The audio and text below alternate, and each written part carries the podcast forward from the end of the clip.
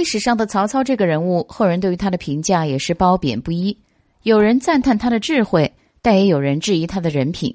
不可否认的是，曹操是一个非常有才的人，但同时还有一个癖好，就是喜欢抢夺别人的妻子。对于曹操的这个癖好，很多人也在猜测是什么原因致使曹操好这口。这样一个比较著名的历史人物，引起了不少人的好奇心。他一生所拥有的女子比较多，因此只是也不会少于有七个女儿。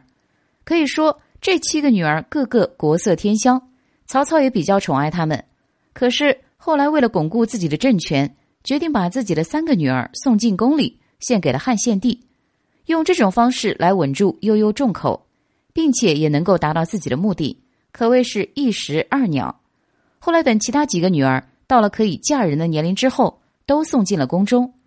其实，这个汉献帝可以说是无德无能，很多人都不理解曹操为什么巴结他。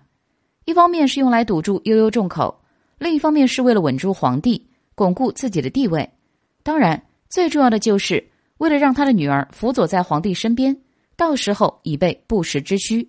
尽力扶持自己的女儿当皇后。这样，当自己想要策反的时候，女儿就会站在自己这一边，一起对抗皇帝，可以达到里应外合的目的。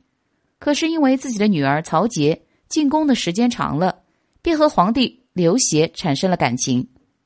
并且感情越来越深厚，进而对刘协的处境产生了同情之心，于是就站在了汉献帝刘协这一边，和汉献帝一起对抗父亲曹操。